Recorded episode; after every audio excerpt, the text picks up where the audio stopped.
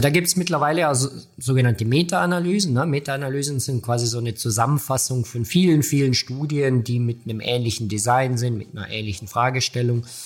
Und die Meta-Analysen zeigen, dass die Massagen im Mittel, also eigentlich müsste ich jetzt hart als Wissenschaftler sagen, die bringen nichts.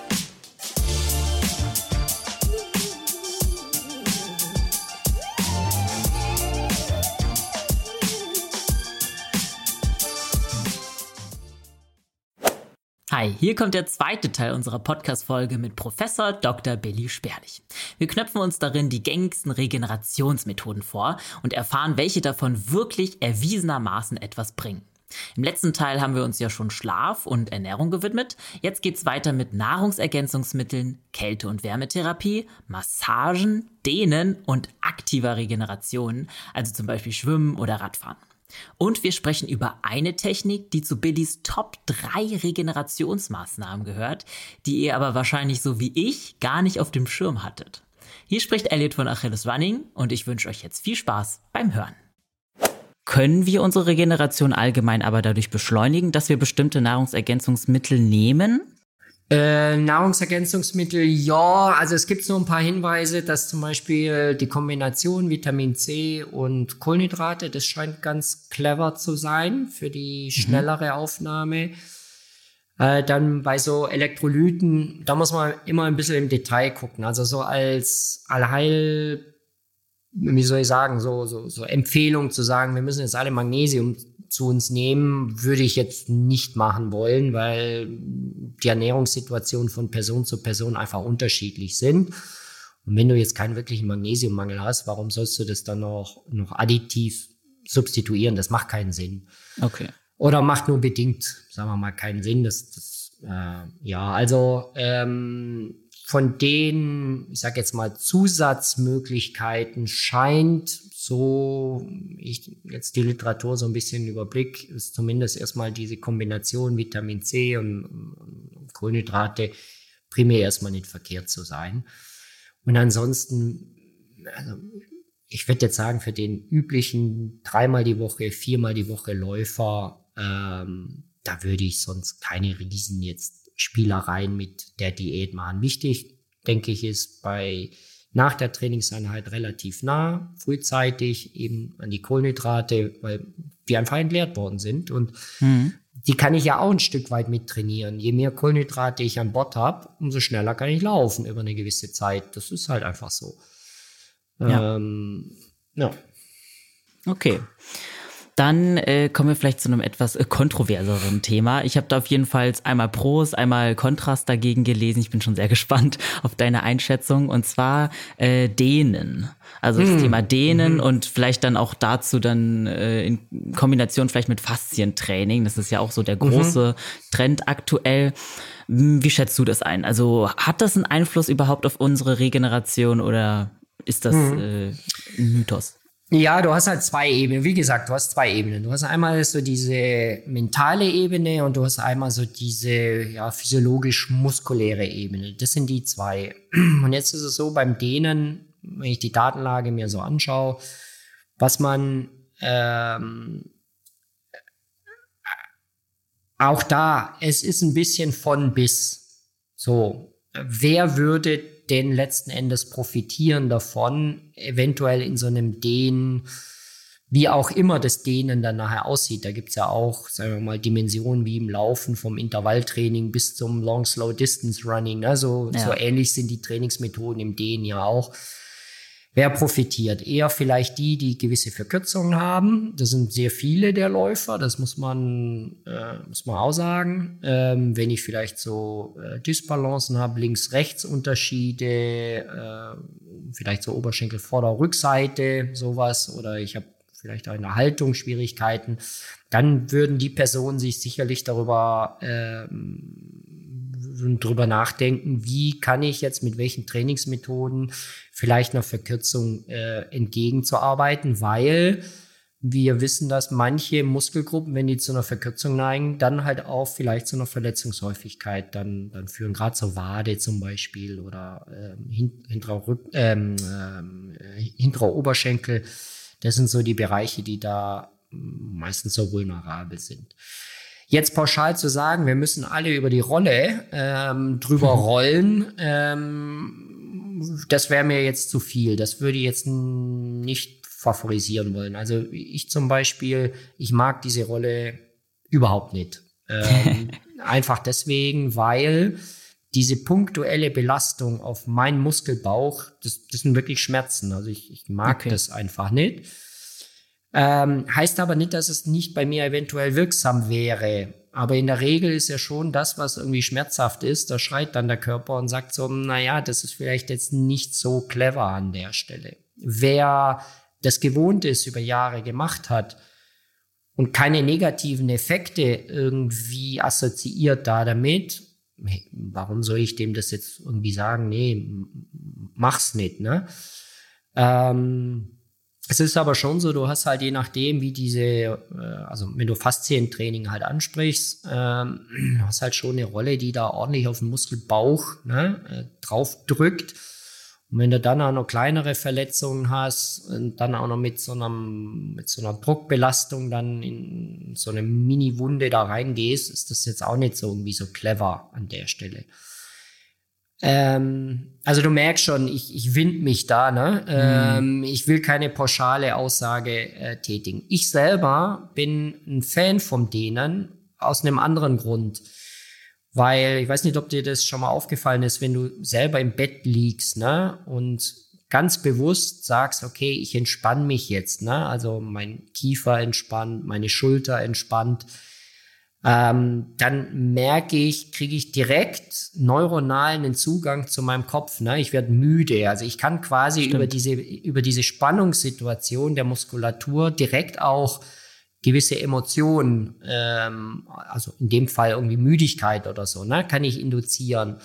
Und so ist es bei mir beim, beim Dehnen auch. Also ich nutze das Dehnen tatsächlich, um mich so ein bisschen mental ähm, so einen Cooldown zu machen gar nicht so sehr unbedingt mit der Absicht, ähm, dass ich da jetzt irgendwie meinen Oberschenkel Vorderseite in die Länge ziehe oder die verändere.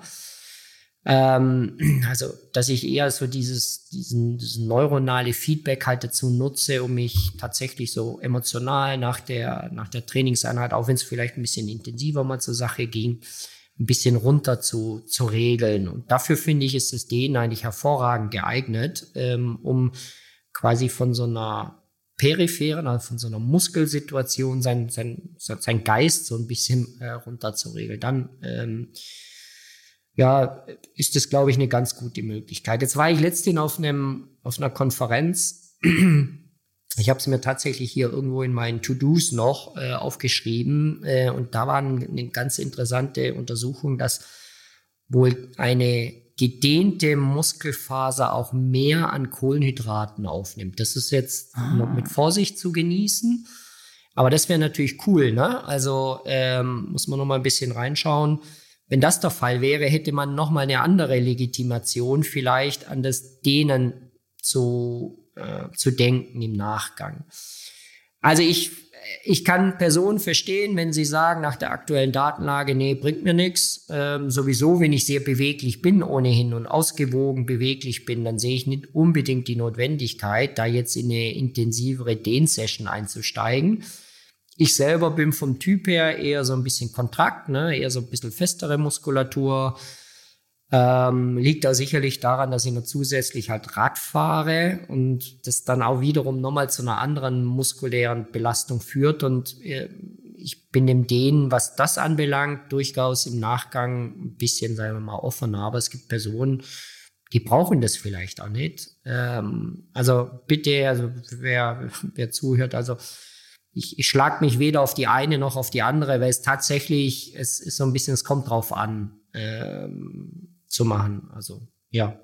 Hm. Was glaube ich einigermaßen vom Tisch mittlerweile ist, würde ich schon sagen, äh, das, das Dehnen, also quasi das vorbereitende Dehnen vor einer äh, Laufeinheit, das ist eher führt dazu, dass ähm, der Muskeltonus ein bisschen runtergeht und man auch zentral nervös vielleicht auch seine Muskulatur ein bisschen falsch vorprogrammiert und man hat damit so ein bisschen Verletzungsanfälligkeiten assoziiert und es auch keine wirkliche Notwendigkeit gibt. Außer du bist jetzt Turner oder eine Turnerin, ne? die wird natürlich im Warm-up dehnen, weil die Bewegungsabläufe, die die dann nachher machen, die brauchen ja großamplitudige Bewegungen und da muss ich schon ein bisschen dehnen vorher, um die, die Bewegung überhaupt können zu müssen, was ja beim Läufer nicht notwendigerweise der Fall ist. Hm.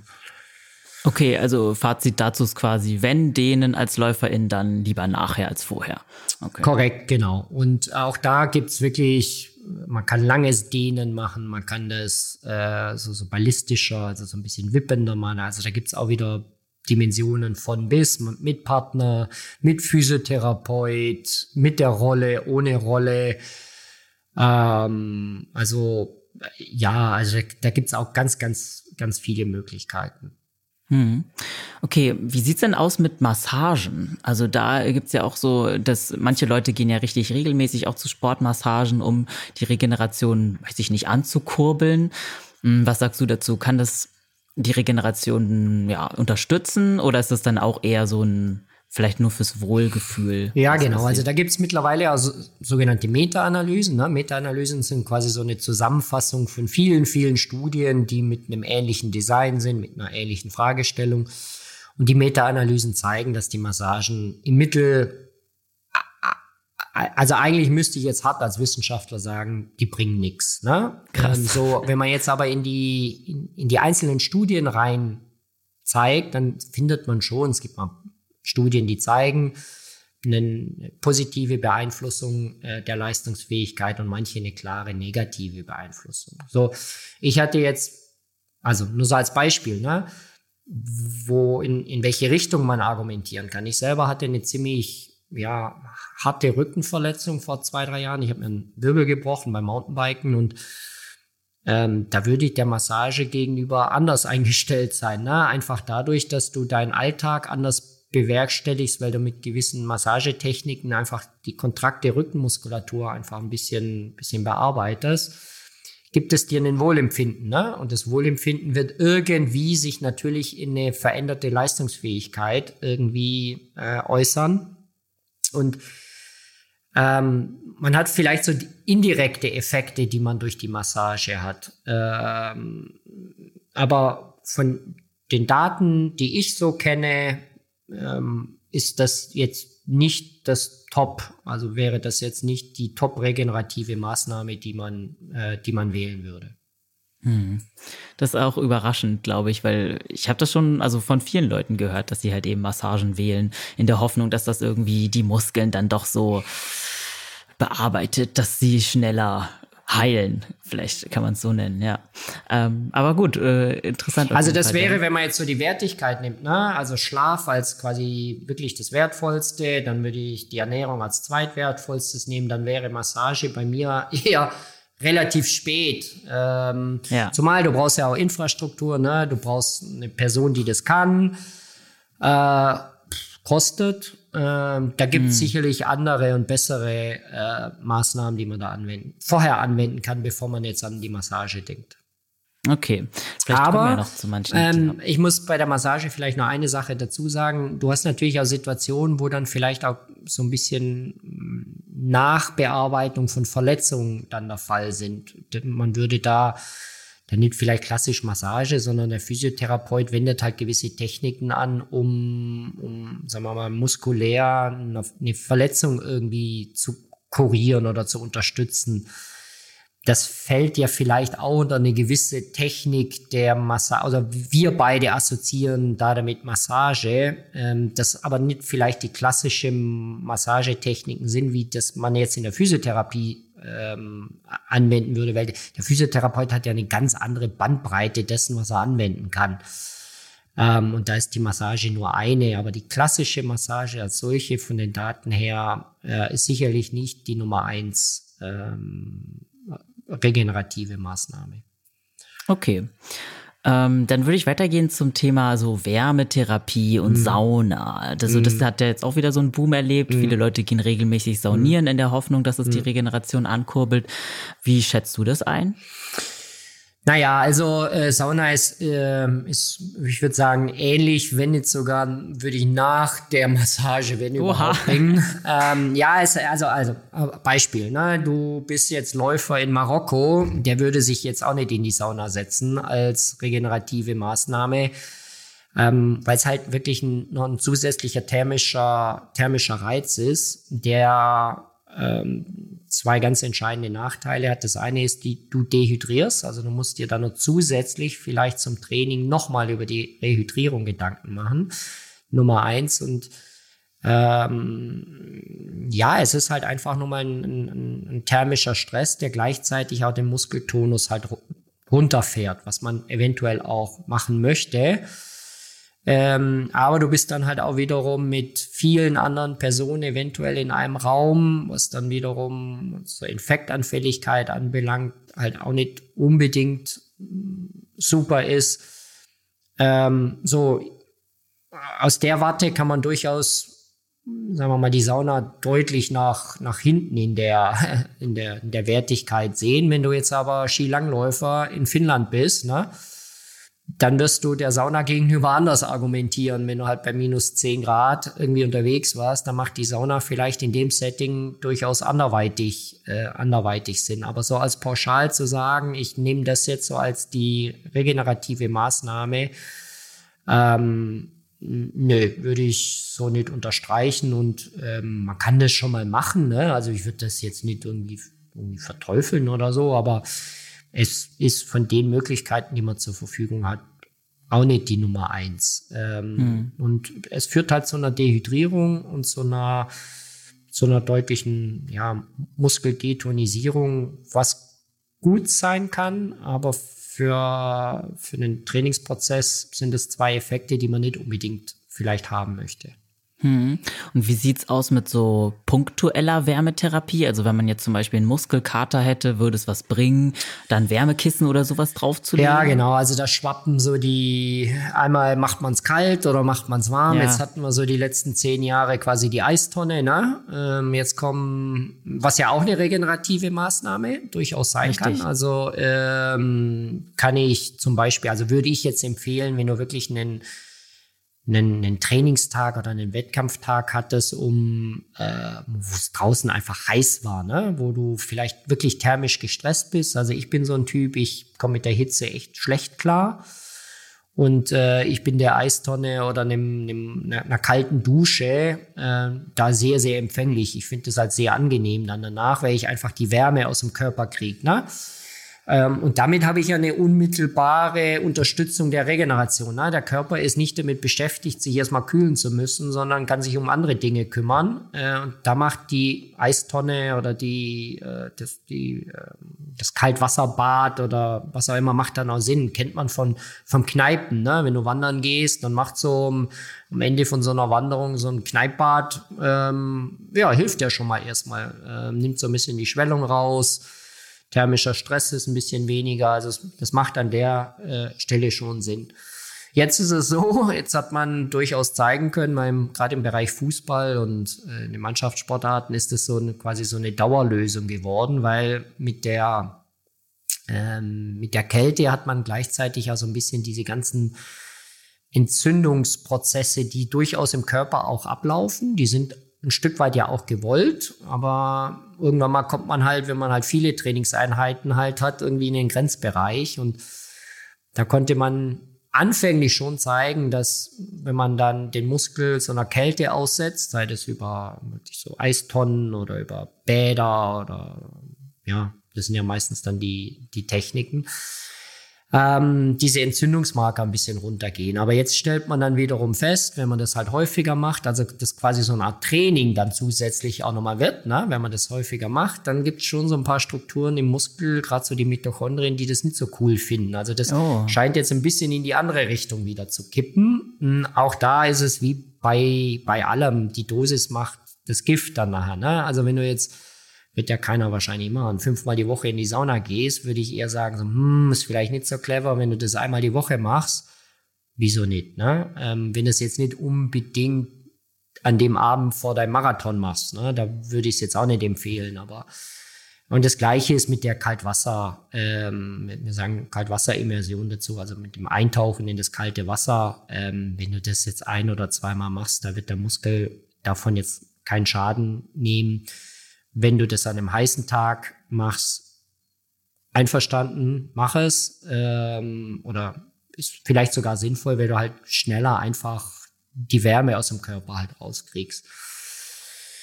Ähm, bei Wärme, das, da halte ich mich auch zurück, weil das sehr individuell ist. Also gehe ich jetzt wieder zu meiner Rückenverletzung zurück. Da finde ich natürlich Wärme cool, weil meine mhm. Beweglichkeit mhm. zunimmt. Ähm, ob ich dadurch jetzt meine Laufleistung hätte verbessern können, ist nochmal was anderes. Äh, da ist eher spannend, ähm, die, die, Studie haben wir auch mal gemacht, ähm, sind so Salben, ne? Wenn du an dem Wettkampftag, wenn du so an der Stadtlinie stehst, da duftet es ja herrlich nach allen möglichen, Richtig. nach allen möglichen Sachen. Äh, mich hat es tatsächlich mal interessiert und wir haben äh, hier, wir haben jetzt nicht Laufen genommen, weil beim Radfahren bei uns im Labor können wir viele Messgeräte einfach besser am, am Fahrrad äh, messen lassen und wir haben einfach so klassische, die man alle kennt, so Wärmesalben verwendet das juckt den Muskel überhaupt nicht. Ähm, oh. Da tut sich in der Leistung gar nichts. Ähm, also die kommt nicht immer ansatzweise in den Muskel dann nachher rein.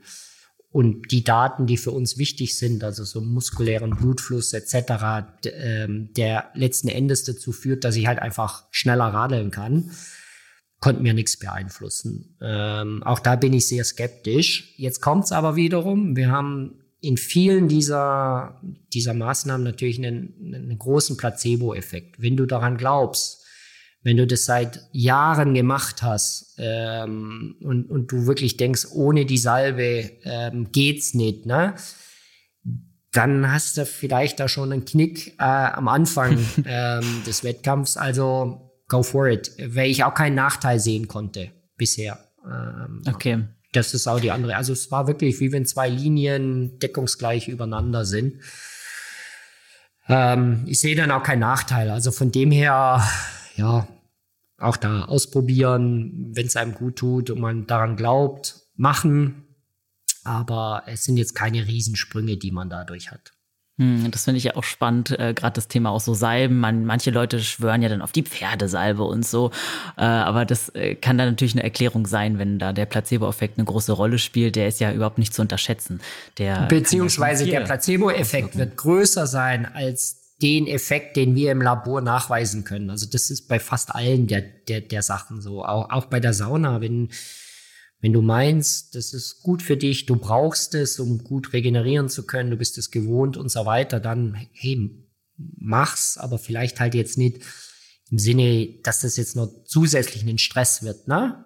weil das ist ein thermischer Stress und den, den brauche ich halt nicht dauerhaft. Wenn ich jetzt diese, diese Pyramide da nochmal aufmache, ne? Schlafen das Niedrigste und dann äh, Ernährung das, das, das, das Zweitwichtigste, dann würde ich schon sagen, so diese Kaltwasserbäder können schon, also wenn man sehr belastet trainiert hat, kann, hat schon eine Relevanz.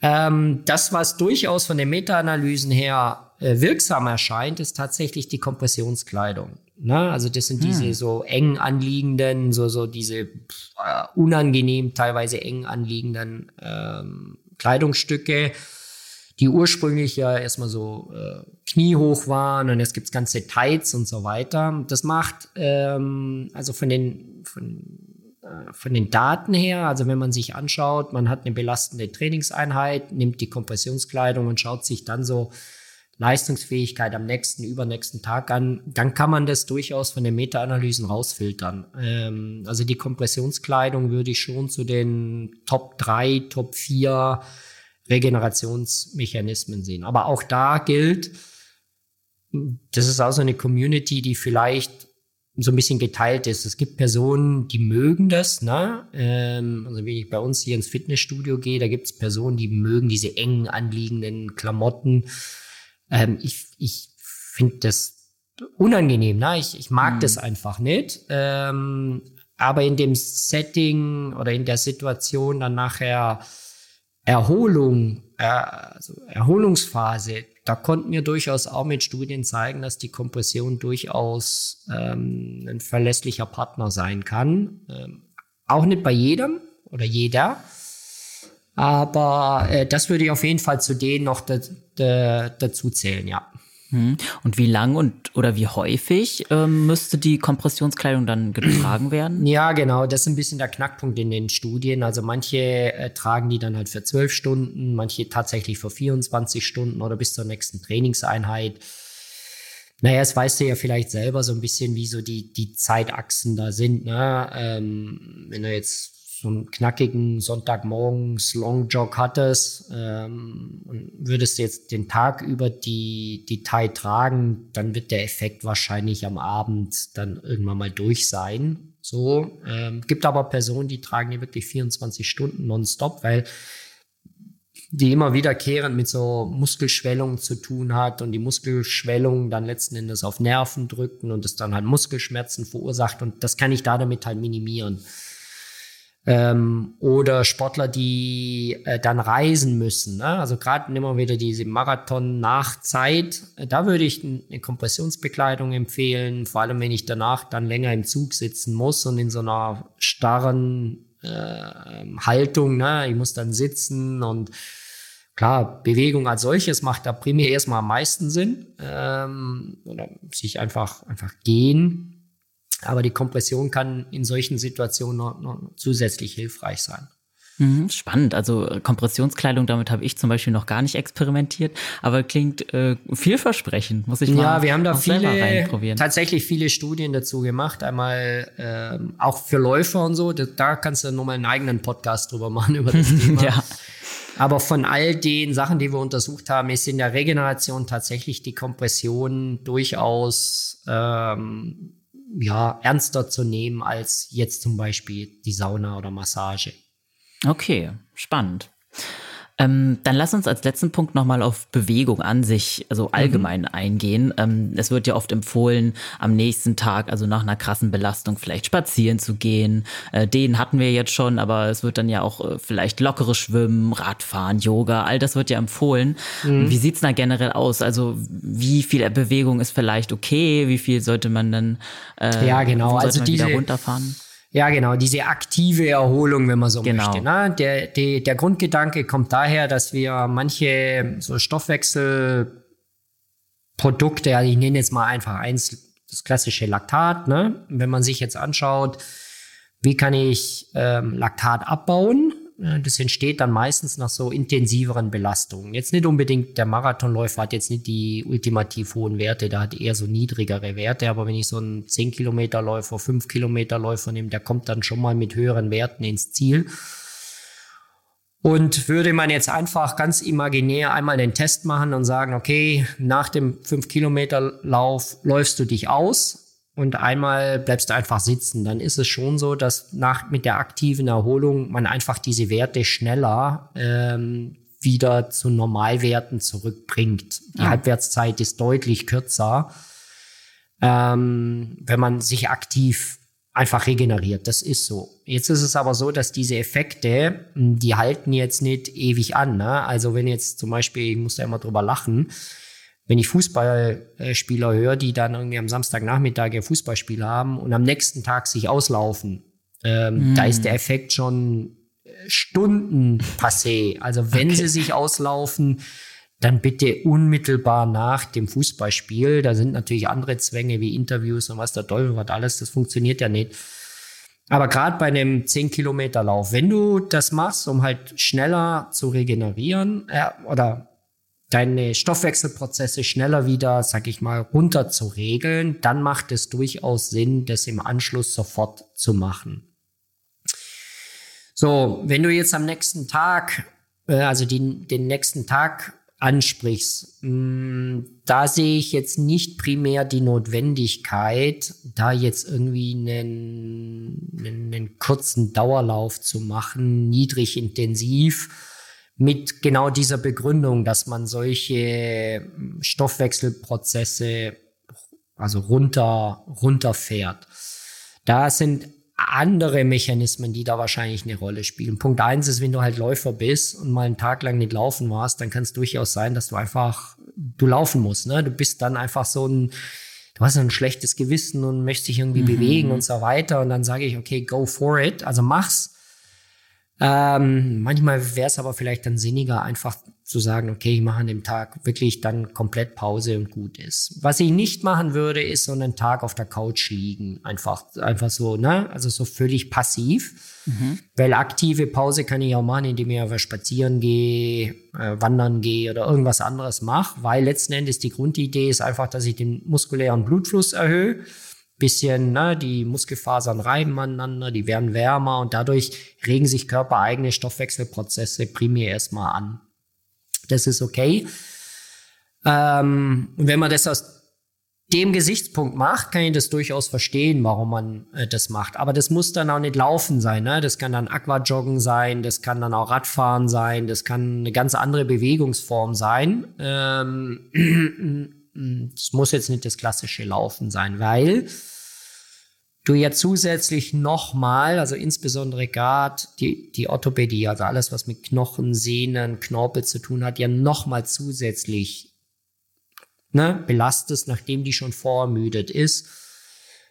Da kann ich dann die andere Seite verstehen, wenn die dann argumentiert und sagt so, nee, das lassen wir jetzt erstmal und wir gehen wirklich auf so eine Low-Impact-Sportart oder du gehst schwimmen, belastest eine ganz andere Muskelgruppe. Auch das kann sinnvoll sein. Wäre jetzt aber für mich primär erstmal nicht zwingend notwendig. Okay, ähm, da wäre ja auch dann so die Frage, so manche Leute machen es ja so, dass sie nach dem Laufen, also am nächsten Tag, dann vielleicht äh, eine Einheit wählen, wo sie zum Beispiel Oberkörpertraining oder so machen, um die okay. Füße, Beine nicht zu belasten. Klar, genau. Das wäre quasi in Ordnung, jo, weil das nochmal andere Hätte ich gar kein sind. Problem mit, hätte ich gar kein Problem mit, nee. Okay. Man muss aber schon auch so ein bisschen, ne, also Regeneration hat ja auch was, nicht nur das, das Du musst ja auch mental irgendwann. Stimmt. Mal. Weil, guck, was, was passiert am nächsten Tag. Du musst deine Tasche packen. Du gehst dann vielleicht in ein Fitnessstudio oder in ein Hallenbad. Du machst es vielleicht, weil du es irgendwo gehört hast, also auch mit einer gewissen so einer Verpflichtung vielleicht so im, im Hintergrund oder vielleicht also einem inneren Antrieb eines schlechten Gewissens oder so, ne? Dann hast du vielleicht nachher den muskulären Effekt äh, dabei, aber du, du, du, du brennst ja dann irgendwann mal auch mental aus. Also du musst ja auch mal, auch mal Abstand nehmen von, von dieser Gesamtsituation. Und wenn dann einer sagt so, nee, ich mache am nächsten Tag gar nichts, kann ich das absolut verstehen und ist manchmal auch sinnvoller, als sich dann nochmal wiederum dieser Routine zu unterwerfen, wieder diesen, diesen Ablauf, ne? Ich muss meine Sachen packen. Ach, da ist ja immer noch meine alte Schlabberbox von, von damals drin, ne? So, ich, ich, ich muss mein Handtuch nehmen, muss man, kostet ja auch wieder Zeit. Ähm, und ähm, das kann schon auch dazu führen, dass man mental dann irgendwann mal an der Stelle dann vielleicht nochmal, ja, ausbrennt. Und das führt dann zu Langeweile und dann irgendwann mal äh, hat man da nochmal einen anderen Effekt. Also man muss dann schon überlegen, wieso mache ich das?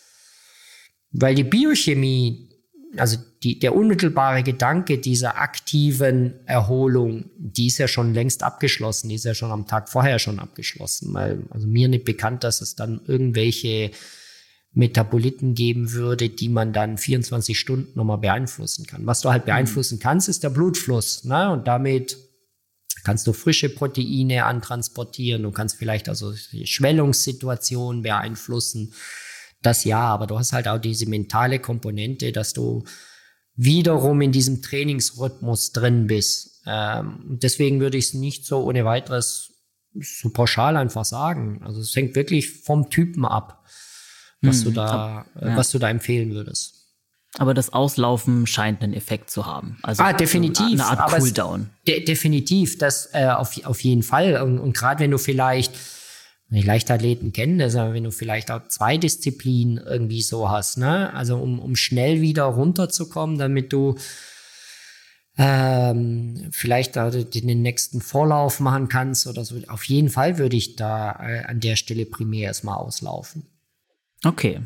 Also, was ich jetzt rausgehört habe, ähm, unsere Top 3 sind eigentlich äh, Schlaf, Ernährung, Kompressionskleidung und dann das Auslaufen macht und auch die Sinn. Kaltwasser, ne? Kaltwasser würde genau, ich auch Kaltwasser. schon, äh, das würde ich auch schon machen. Genau. Und okay, dann würde also, ich so Massagen werden dann irgendwann mal hinten rauskommen, womit man relativ wenig ähm, oder bis nicht so viele Effekte und auch nicht die Datenlage ist dann, ne, es gibt dann so Geräte, wo man zum Beispiel so mit niederschwelligem Strom so ein bisschen den Blutfluss machen kann, die sind eher, ja, die würde ich ganz nach hinten schieben. Ähm, oder ähm, auch so, haben wir auch mal experimentiert, ne, so Kryokammern, ne, wo du mhm. so richtig brutal kalte Kammer reingehst. Ähm, auch da wäre ich primär erstmal vorsichtig und hängt auch ein bisschen immer mit der Zielsetzung ab, warum warum macht man das? Ähm, und dann kommen nur so viele solche, es gibt jetzt so Kanonen, ne, da schießt du auf den Oberschenkel und, und machst ah, so ja. Vibration, ne, so da ja. wabbelt so der Bauch.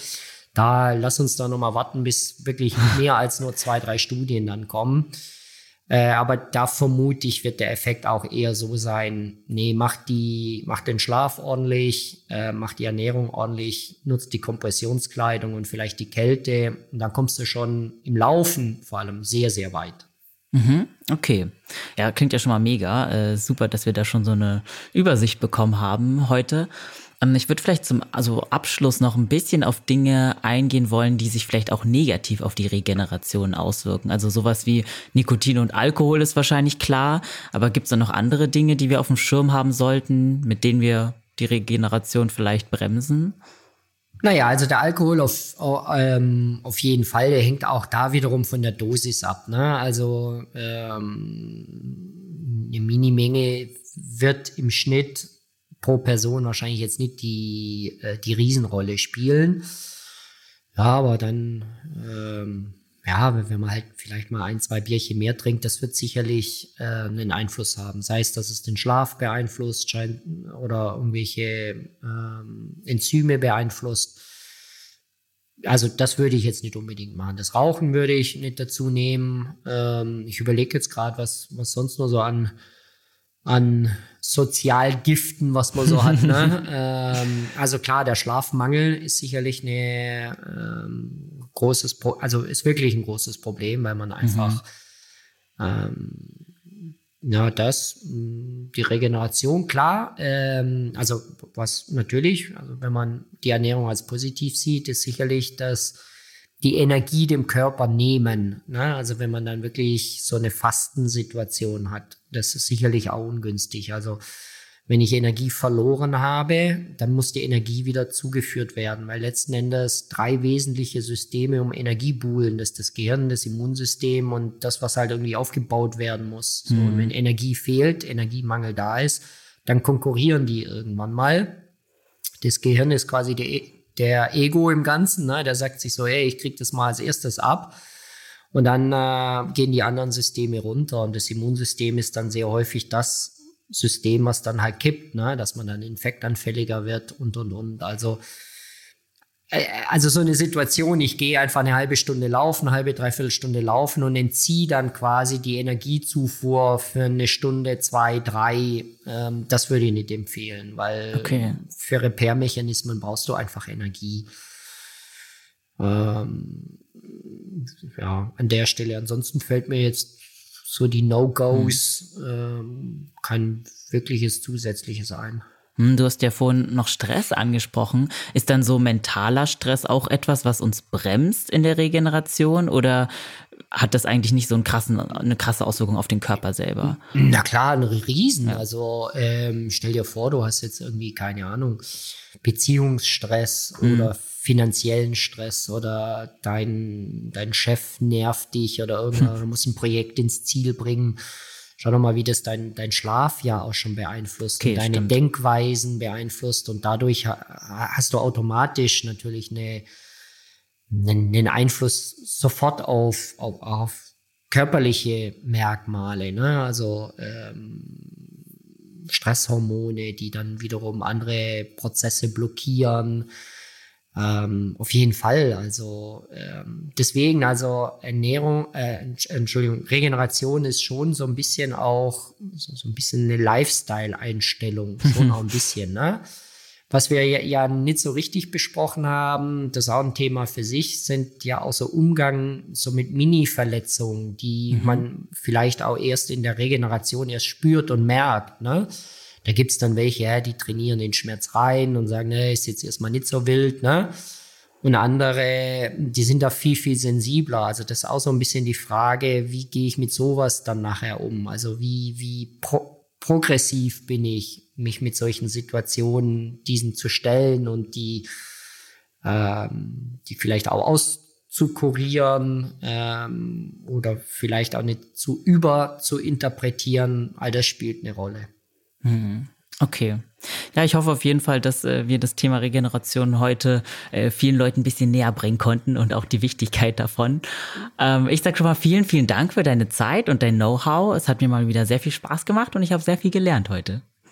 Ja, bitte. Also das äh, Thema wird auch nie irgendwie rasten, weil jeder so seine eigenen äh, Erfahrungen macht und hier mal was liest und dort mal wieder ein Pülverchen und dort mal wieder ein Tee oder keine Ahnung. Ja. Äh, das wird immer, ich sag jetzt mal, ein Stück weit placebo behaftet sein. Ähm, aber ich glaube, so die Kernmessages, die wir jetzt heute da so ein bisschen rausgearbeitet haben, die werden auch noch in zehn Jahren relativ stabil sein. Ähm, ja. Und bei den anderen braucht man halt einfach bessere und gute Studien und ähm, äh, vieles, was auch zum Beispiel aus dem Fußball kommt, ne? Ähm, also gerade in den Sportarten, die hoch hohe Belastungen haben, auch tatsächlich auch mentale hohe Belastungen haben, die gelten nicht notwendigerweise für den Läufer oder äh, von anderen hm. Sportarten können wir nicht unbedingt immer so hundertprozentig lernen, weil es einfach eine andere, ein anderer Typ ist, es sind andere Belastungsformen äh, und und und. Also ähm, da müssen wir auch ein bisschen vorsichtig sein, aber die drei Schlaf, Ernährung und dann so Kaltwasser ähm, kombiniert mit Kompression, wie gesagt, da werden wir im Laufen schon recht weit kommen. Ja, cool. Du bist ja auch äh, selber im Netz unterwegs. Äh, sag doch gerne mal nochmal an, wo unsere HörerInnen äh, da noch Input von dir finden können, wenn sie sich auch für das Thema vielleicht noch interessieren. Ja, genau. Also äh, ich selber, ich habe äh, im, das war im Studium, äh, die Seite www.sportsandscience.de quasi ins Leben gerufen ähm, und immer mal wieder, wenn so ja so, so, so Fragen sind, die auch kontrovers diskutiert werden, die ja, ähm, gerade so vielleicht hippe Themen sind, versuche ich mhm. die so ein bisschen aufzuarbeiten und so ein bisschen in Kontext zu, ähm, zu bringen. Also Thema Regeneration ist da natürlich auch mit dabei. Also wen das interessiert, loggt euch auf www.sportsandscience.de ein und surft da einfach mal durch. Ähm, ich bin da immer mehr oder weniger aktiv, in den mhm. Semesterferien mehr aktiv, im Semester weniger aktiv. Das hängt halt immer so ein bisschen von, von den Aktivitäten ab, aber ja, wird mich auch über, und du dich sicherlich auch über Feedback freuen, natürlich. Ja, super. Ja, liebe ZuhörerInnen, das findet ihr wie immer alles in den Show Notes. Checkt das auf jeden Fall sehr gerne aus. Und jetzt seid ihr dran. Was nutzt ihr, um schneller zu regenerieren? Teilt es uns sehr, sehr gerne mal auf Instagram unter achilles.running mit. Und damit bis zum nächsten Mal. Bleibt fit und gesund und keep on running.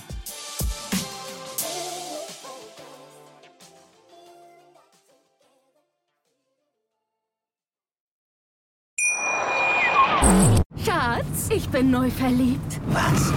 Da drüben. Das ist er. Aber das ist ein Auto. Ja, eben. Mit ihm habe ich alles richtig gemacht. Wunschauto einfach kaufen, verkaufen oder leasen. Bei Autoscout24. Alles richtig gemacht. Wie baut man eine harmonische Beziehung zu seinem Hund auf? Puh, gar nicht so leicht. Und deshalb frage ich nach, wie es anderen Hundeeltern gelingt, beziehungsweise wie die daran arbeiten. Bei Iswas Dog reden wir dann drüber. Alle 14 Tage neu mit mir, Malte Asmus und unserer Expertin für eine harmonische Mensch-Hund-Beziehung, Melanie Lippisch. Iswas Dog mit Malte Asmus. Überall, wo es Podcasts gibt.